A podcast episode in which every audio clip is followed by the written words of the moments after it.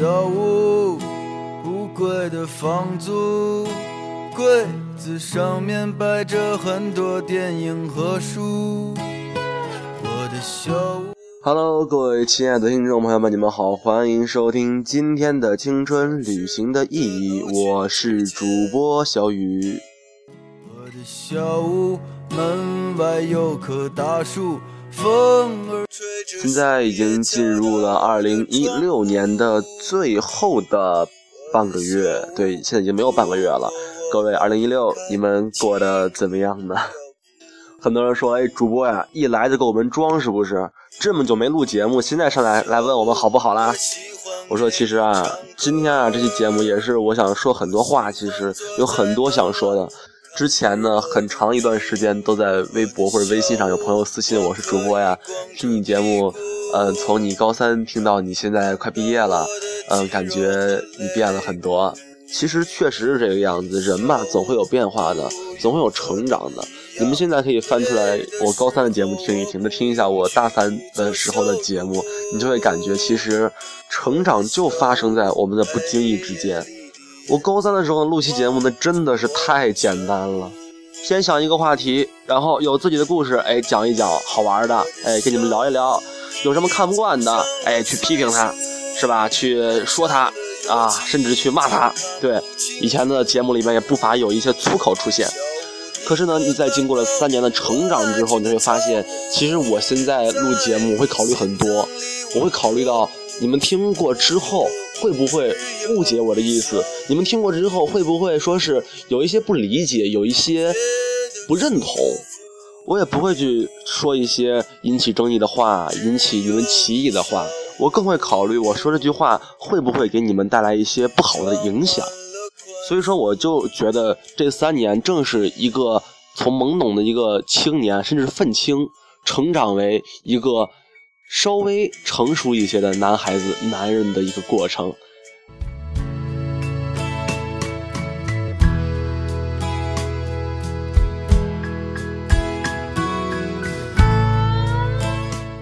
你们都知道的，我之前的那个微信公众平台这个账号被盗了啊，我也很气愤、很纳闷、不知所以的。那么现在呢，我也是在积极的找回它。为了这，我还办了银行卡啊，反正还挺麻烦的。但是呢，我在找回来之后，会第一时间通知你们，这样我们以后的互动会更方便一些。录节目可能我会更轻松、更加快乐一些。因为毕竟让我一个人讲自己的观点，讲自己的这个呃故事，讲经历，讲二十分钟、半个小时，我真的会断气的，你知道吗？开个玩笑啦。不过今天的节目呢，也是现在正式开始啊。对，讲一个这个，就是我们现在每一个人都会去经历，都在身边发生的一个东西，那就是舆论。其实啊，这个舆论本身它并不是一个什么坏东西。相反呢，它能帮助我们解决很多我们自己能力达不到的一个事情，比如什么呢？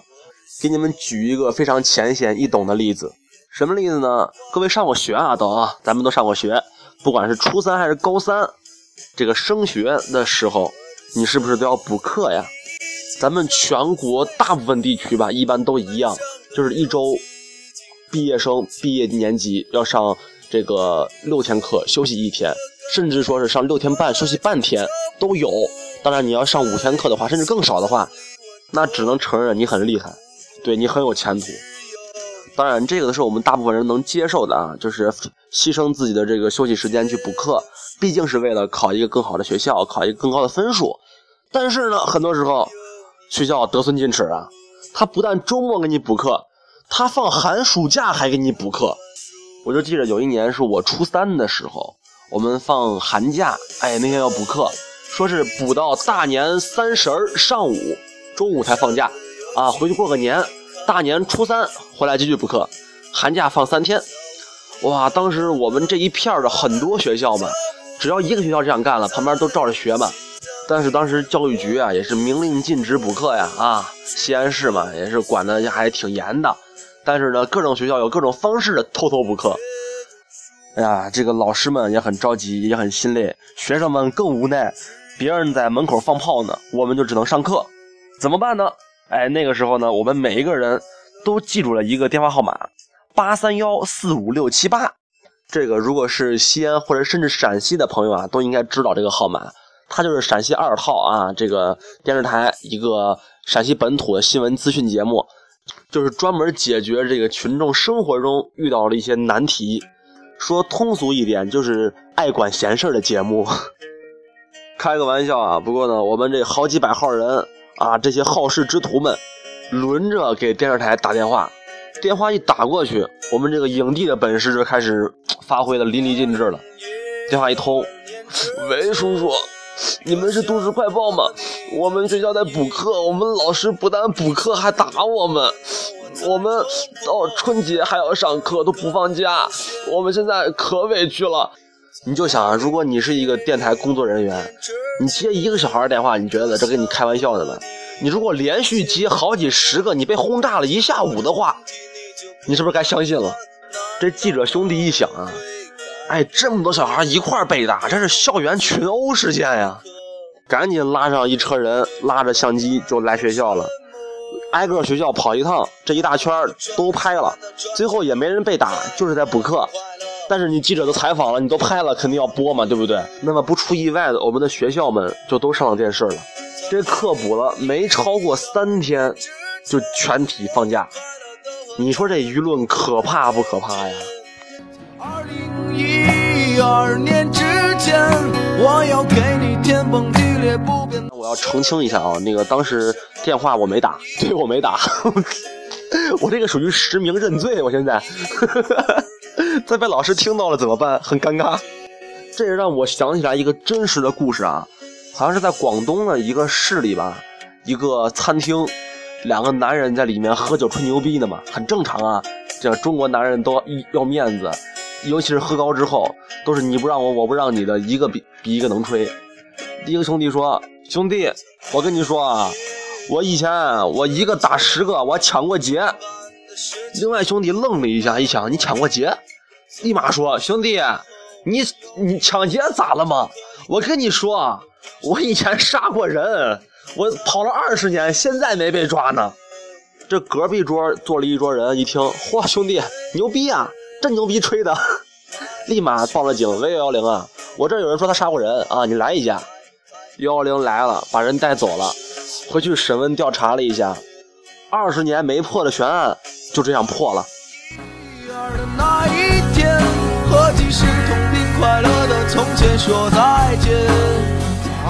所以说呀，话不能乱说，兄弟们。如果不是给你们讲故事，我才不会说我打过这个电话呢。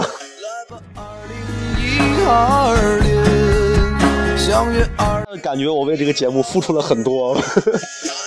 对啊，跑跑题了啊，说这个舆论呢。刚才说这个舆论确实是有很大作用，但是呢，我们现在生活中碰到的这些舆论啊，已经不单单是我们以前那种单纯的帮我们监督社会、监督政府，哎，监督我们一些我们自己不能办到的事情的东西了，对吧？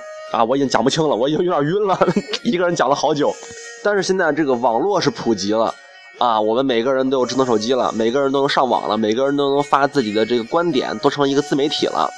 但是呢，我们中国人呢，这个普遍素质，实话实说，并没有跟上这个时代的发展，所以导致现在网络上很多喷子的出现，很多网络暴民的出现，来把我们说的这个啊舆论带的不知道跑偏了十万八千里。但是呢，光有这一群喷子，他还不足为惧。随着我们时代的发展呢，随着我们自媒体的发展，现在这个微信平台呢大行其道，然后我们的这个微博上的自媒体也是非常的，啊，用猖獗不太好是吧？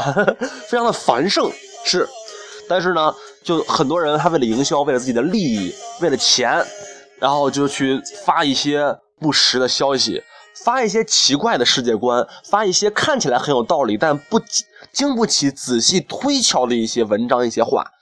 但是呢，我们这些网民，我们这些小喷喷们一看，哎呦，真有道理呀，简直是金玉良言呀，就被这些所谓的金玉良言、所谓的媒体、所谓的这个啊微信的这些大 V 们啊，微博大 V 们，对，带向了统一的节奏。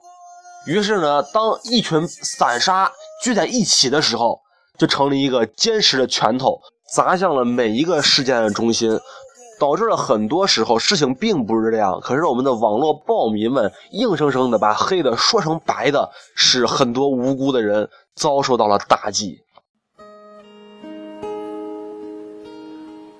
可悲的人有太多挂念，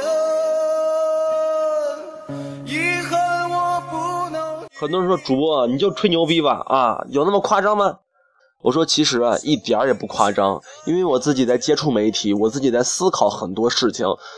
就比如说前两天特别热门的那个呃罗一笑你给我站住事件，呃一个著名的作家啊，虽然说他的名字我在这个事情之前我也不知道，叫罗尔。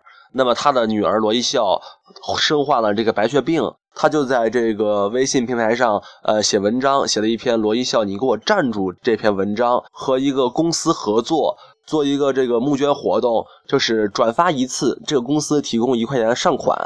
最后这个事情呢也是出乎了他的意料，这也不得不承认，人家确实是一个著名作家，把这个文字啊运用的是淋漓尽致，让我们这些普通人看起来真的是男默女泪。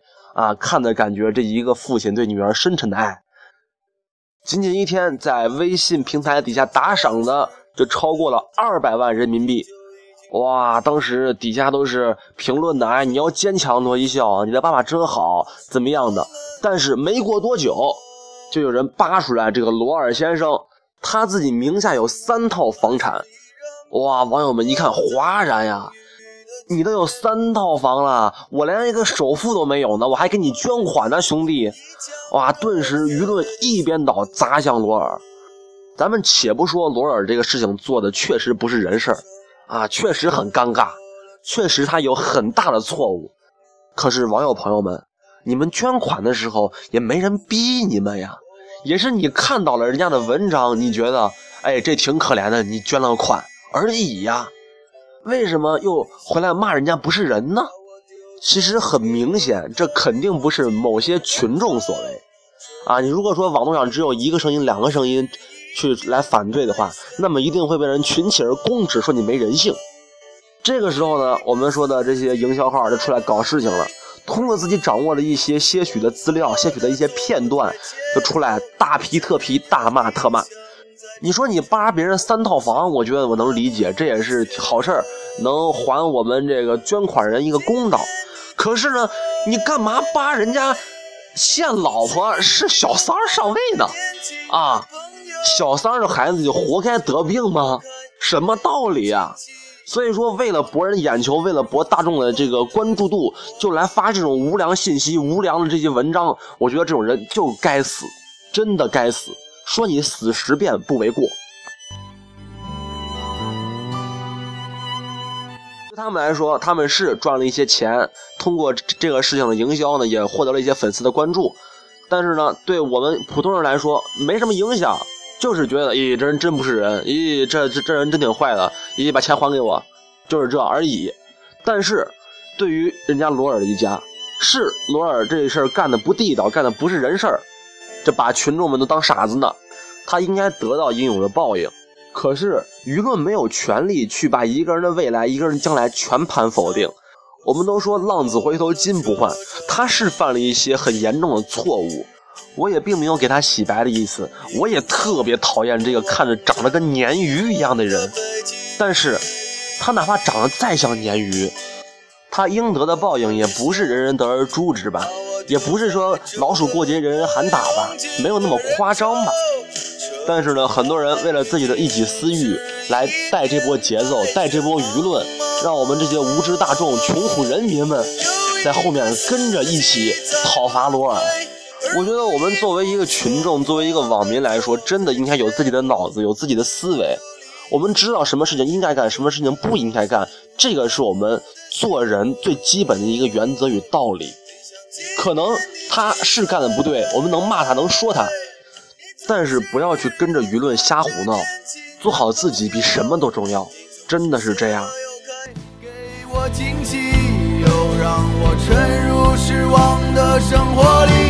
有一个年代在变换，我自己也特别喜欢看这些网络上的新闻，我更喜欢看底下的评论，因为很多新闻事件呢，不管是从民生的啊，到社会的，到军事，到国际的，不管什么新闻，底下总有很多人在撕逼，在互相拉扯。对，但是呢，这底下的评论都挺好的，也没有人说脏话，都是在各抒己见，在说自己的这些经历来来证明这件事情。我觉得看这种评论就能挺长知识的，也能能看到不一样的声音。我觉得这就蛮好的，并不是像底下很多人在评论说什么啊，你好，我是新来的喷子，我不知道怎么喷，请多指教。然后底下就有人评论了，说老喷教你一击致命，不给敌人任何机会。哇塞，就感觉看完之后，我觉得虽然是一个玩笑啊，但是确实是能说明一些事情的。咱们点到为止啊，它也是一种社会现象，没有办法去把它瞬间解决，只能靠我们每个人的共同努力。确实是这个样子的。听过后和你一样寂寞，忘不了。哎，真的是这个。现在很多时候，舆论走哪儿，我们人就跟到哪儿。再举一个比较正面的例子，就是我们学校前两天打印店也出事儿了，出大事了。什么事儿呢？我们都知道啊，这个校园里面这些，不管是商店还是什么，他的服务态度都不是很好啊。他平时也是跟我们挺凶的。嗯，那天呢，那个打印店的 QQ 空间发了一条，政法教出来一群猪。你想啊，在我们学校吃我们的、喝我们的，还在这 QQ 空间这样骂我们，我们能忍吗？当然不能了。而且还是一群学法的学生，这很明显，这个打印店他惨了。但是呢，我们学校也很直接，并没有说是在这个呃微信平台上各种校媒推各各种一些啊啊消息口诛笔伐的，并没有，因为我们学校这个政策挺严的，并不让这样推。我们呢也不去做这些拐弯抹角的事儿，我们很直接，啊一一伙学生把这个打印店给围了，也不打他，也不骂他，啥也不干，就是拿个相机采访你，只是采访你，啥也不干，也不说你啥啊，也不去砸，啊也没有什么过激行为，就是采访你，想让你说一下到底咋回事儿。完了之后呢，人家解释嘛，就说是这个啊，我们这号被盗了，我们不知道是怎么回事啊，我们不知道。但很明显啊，你一听就是吹牛逼的嘛，对不对？哇，我这么大人了，我能不知道这点事儿吗？我们就也啥也不干，就不走，还在那堵着。那堵时间长了，那学校领导就就关注这个事儿了嘛，然后就让这个店勒令停业封了。啊，我们这个事儿算是暂时告一段落，并且那个店主出来给我们哎道歉。但是呢，这个事情呢是完全没有任何媒体出来掺和的一个事儿。你想，万一哪个校媒没忍住，发一些比较过激的，啊，上面说一些平时啊跟我们凶，对吧？完了平时还那么贵，现在还骂我们怎么样？整的学生的这个情绪立马高涨起来，立马爆炸，把那个店砸了都没有问题，真的是这样的。所以说很多事情它本来是有很好的一个解决方式，本来是有很好的一个途径去解决，可是。有一些有心人为了自己的这个啊所谓的收入啊，甚至说就是他本身的这个世界观不太对，本身的这个价值观有点问题，甚至他就是自己太愤青，自己太极端了，来把这个事情煽火煽火，一点火，立马事情性质就变了，这个最后的结果也跟一开始有千差万别的差距。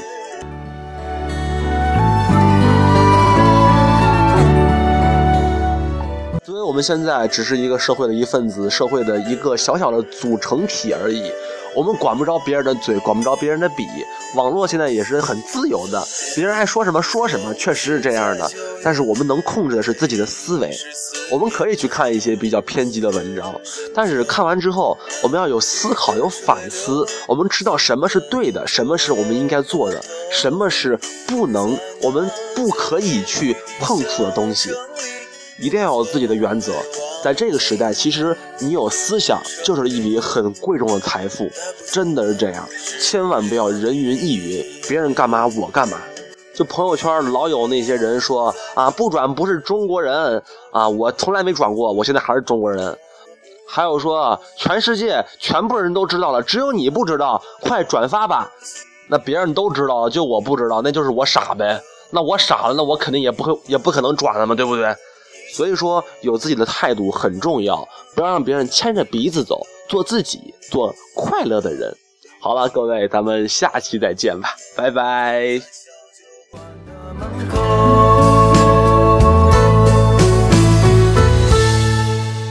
和我在成都的街头走一走，呜喔呜喔，直到所有的灯都熄灭了，也不停留。和我在成都的街头走